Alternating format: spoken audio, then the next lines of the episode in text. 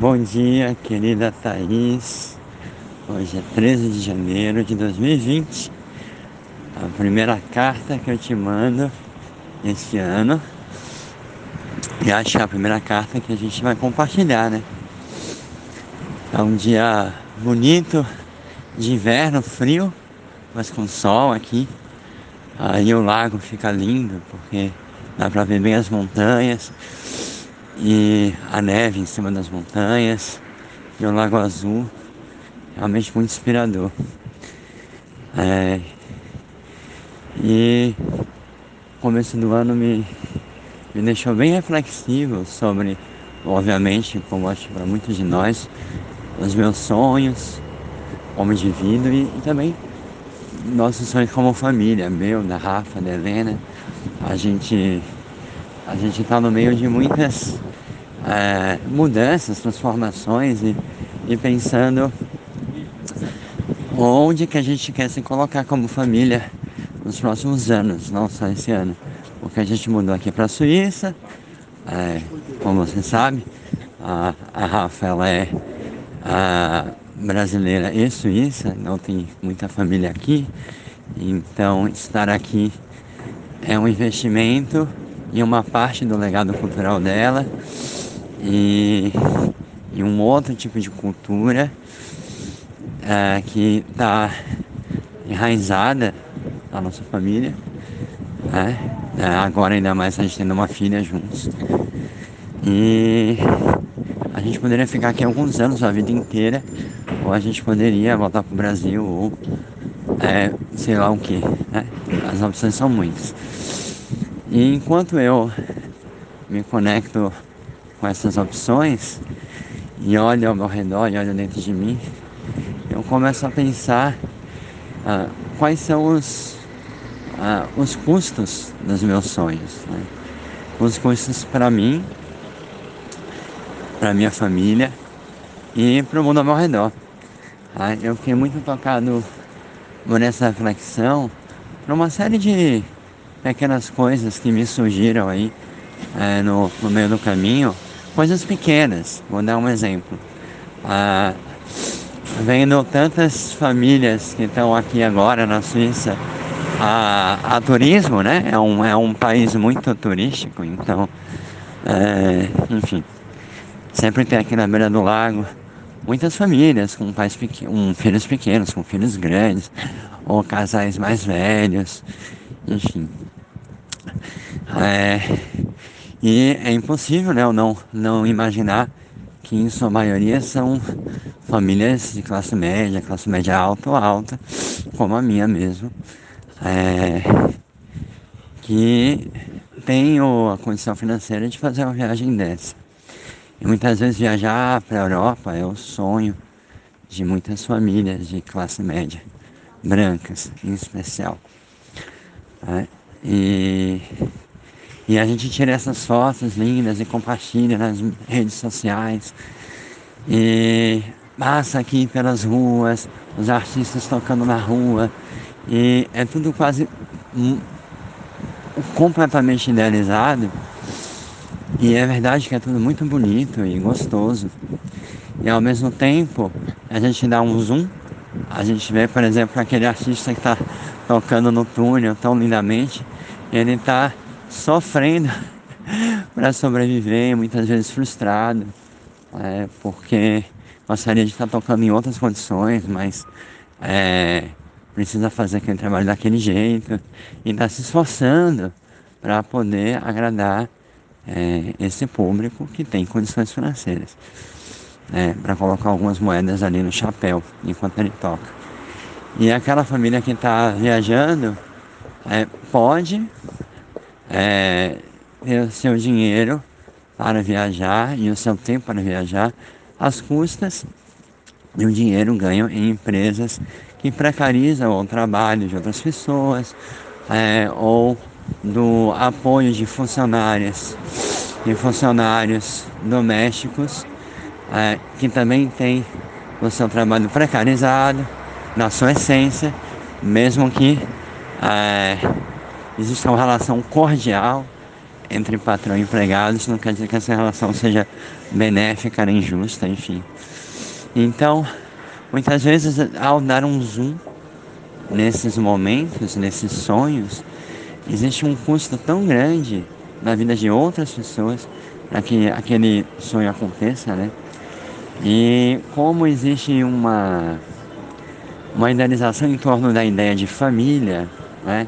Muito criada pela mídia, é, como o centro da felicidade social, né? e uma felicidade privatizada, ou seja, ela está associada a consumir viagens, produtos, experiências, né? e não relacionada uma participação cidadã, é, de contribuição é, cotidiana ao bem coletivo, enfim. Então, uh, é como se essas experiências se justificassem independente do preço que elas custam. Né? É como se é, o simples fato de eu estar aqui na Europa é, com a minha família, vivendo momentos gostosos com ela, o que é maravilhoso, na frente de um lago. é, ah, independente de se isso é, tenha custo para outras pessoas ao meu redor, isso já se justificasse. Né? É, então, eu não penso se aquele momento tão gostoso que eu estou tendo entre a família tem um custo para outras pessoas. Né? É, então, muitas vezes, a gente não investiga o que está por trás dos sonhos que a gente faz no começo do ano, por exemplo. Né? Ah, quando eu desejo certas coisas para mim e para minha família, ah, o que esses desejos representam em termos de impacto na vida de outras pessoas e do mundo. E a gente acaba criando, eu sinto, uma cultura de famílias muito narcisistas, que giram em torno do seu umbigo e dos seus desejos. É óbvio que essa cultura ela é racializada, porque muitas vezes as famílias que estão na mídia viajando e consumindo e sendo felizes são famílias brancas. Elas estão sendo felizes é, consumindo produtos ou experiências ligadas à cultura europeia americana, a música, os destinos turísticos, é, e por aí vai. Então ela não só é racializada, como ela está relacionada a uma certa etnia, a uma certa cultura. É, então, o nosso conceito de felicidade, por exemplo, passa é, por a gente, enquanto família classe média branca, é, ter o direito e, ou, ou idealizar ir para um certo concerto de rock americano ou para um concerto é, de música erudita na Sala São Paulo, é, mas ao mesmo tempo criminalizar o funk, né? É, ou hip hop, como cultura essencialmente negra e periférica. Estou dando esses exemplos porque eles são bem presentes é, e quero expandir essa reflexão para vários outros temas além desse também. Né? É, e ao mesmo tempo a gente acaba julgando muitas vezes é, os preços que outras pessoas pagam, é, escolhem pagar para é, conseguir os seus sonhos. Né? Por exemplo, ah, nos Estados Unidos, é, onde a questão da imigração é super, super, super forte, ah, e eu falo dos Estados Unidos porque eu estudei bastante esse tema agora recentemente no meu mestrado, existe uma, uh, um julgamento de famílias nativas, é, obviamente mais à direita, brancas, uh, em relação a uh, mulheres em especial que deixam para trás os seus filhos, as suas famílias, uh, para poder tentar a vida nos Estados Unidos. Né? Mulheres que vêm de países muitas vezes latino-americanos, da América Central e também de outras culturas, é como se essas mulheres fossem responsáveis, como se elas estivessem abandonando seus filhos, né? julgam o fato de elas serem mães solteiras é, e muitas vezes não se dão conta de que aquele mesmo sonho que a gente como família é, financeiramente estruturada, classe média branca, é, tem e que conquista sem muito esforço, essas famílias muitas vezes têm também, né? seja isso bom ou não, né? cultivar esses sonhos privatizados, é, e elas querem conquistá-los, né? elas querem comprar sua casa, seu carro, elas querem dar uma condição de financeira melhor para sua família. Então elas escolhem pagar um certo preço, né? e esse preço é o de estar longe da família, por exemplo, para poder é, conquistar esse sonho.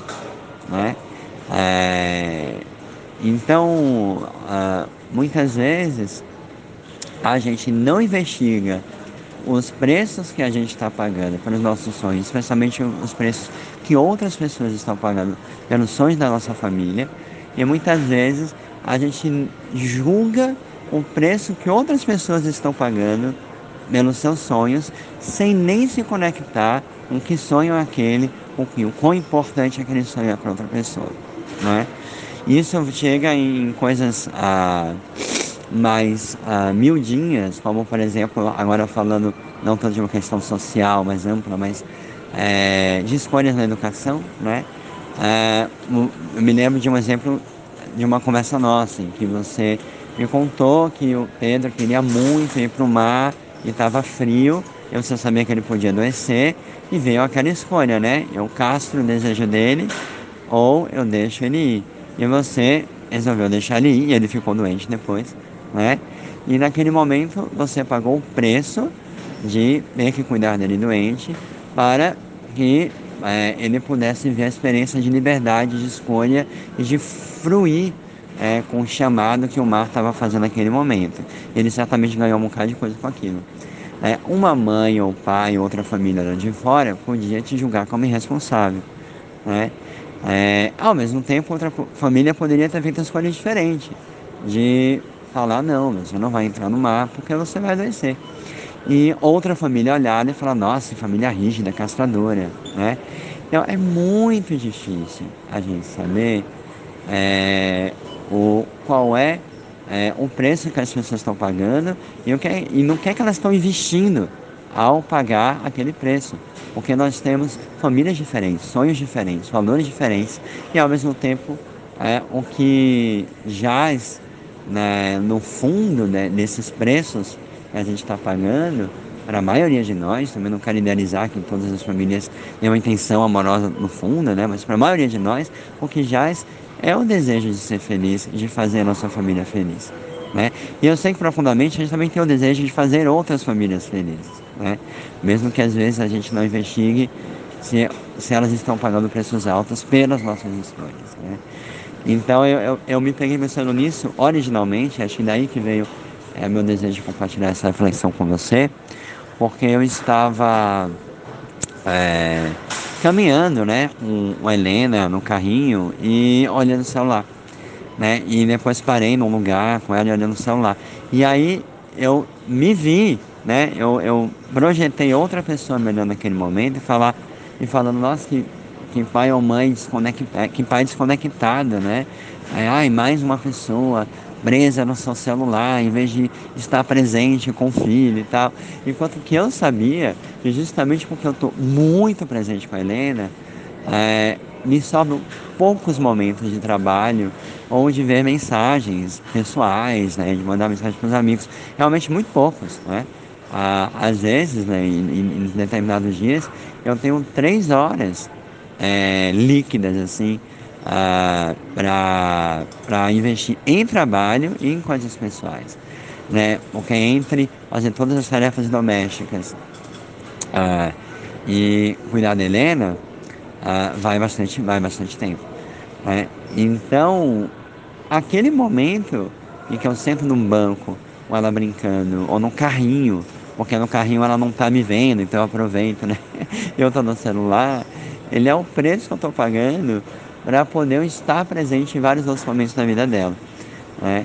Então eu começo essa nossa troca de mensagens com esse desejo profundo é, de que a gente, nós todos, não só eu e você, né, a gente possa escolher cada vez mais sonhos sustentáveis como família. É impossível a gente é, ser totalmente sustentável, na minha opinião, e ter clareza de todos os custos que a gente e as outras pessoas estão pagando. Mas eu acho que o, o esforço consciente e intencional de investigar isso, ele é muito importante. Né? Então que a gente possa é, escolher sonhos que vão ter impactos positivos ou custos leves para nós e para os outros. E que a gente também possa apreciar é, as outras famílias, como elas são, né? Entender por que, que elas estão pagando os preços que elas pagam e ajudá-las é, a investir naquilo que é importante para elas e não se sentir, fazê-las se sentir culpadas por estarem pagando aquele preço, né? É, o último exemplo, eu queria dar de terminar, foi justamente de uma família, de um, acabou de falecer recentemente um francês é, que estava vegetativo, estado vegetativo há 10 anos, e tinha uma briga judicial entre os pais super católicos e não queriam que desligasse as máquinas, e a esposa do cara e o resto da família que queria, porque não queria que ele sofresse. Né? E isso para mim é uma representação clara de um processo familiar é, em que ah, existem investimentos e preços diferentes em jogo. Né? Ah, a meu ver, os pais, me parecem, pelo que eu li, eles queriam que o filho pagasse por um sofrimento prolongado em nome de, é, do amor que eles têm pelo filho, obviamente, de, de, ou de, dos valores é, religiosos deles. E que na, talvez na cabeça deles, está gerando felicidade para o filho na medida, sei lá, digamos que ele, eles acreditem que se é, a vida do filho não for prolongada, isso vai ser espiritualmente ruim para eles, sei lá. É, enquanto que o resto da família é, queria pagar o preço de ver é, aquele membro tão importante partir mais cedo para que ele não, é, não sofresse, né? é, tão longamente. Então, acho que são reflexões muito presentes no nosso cotidiano como família.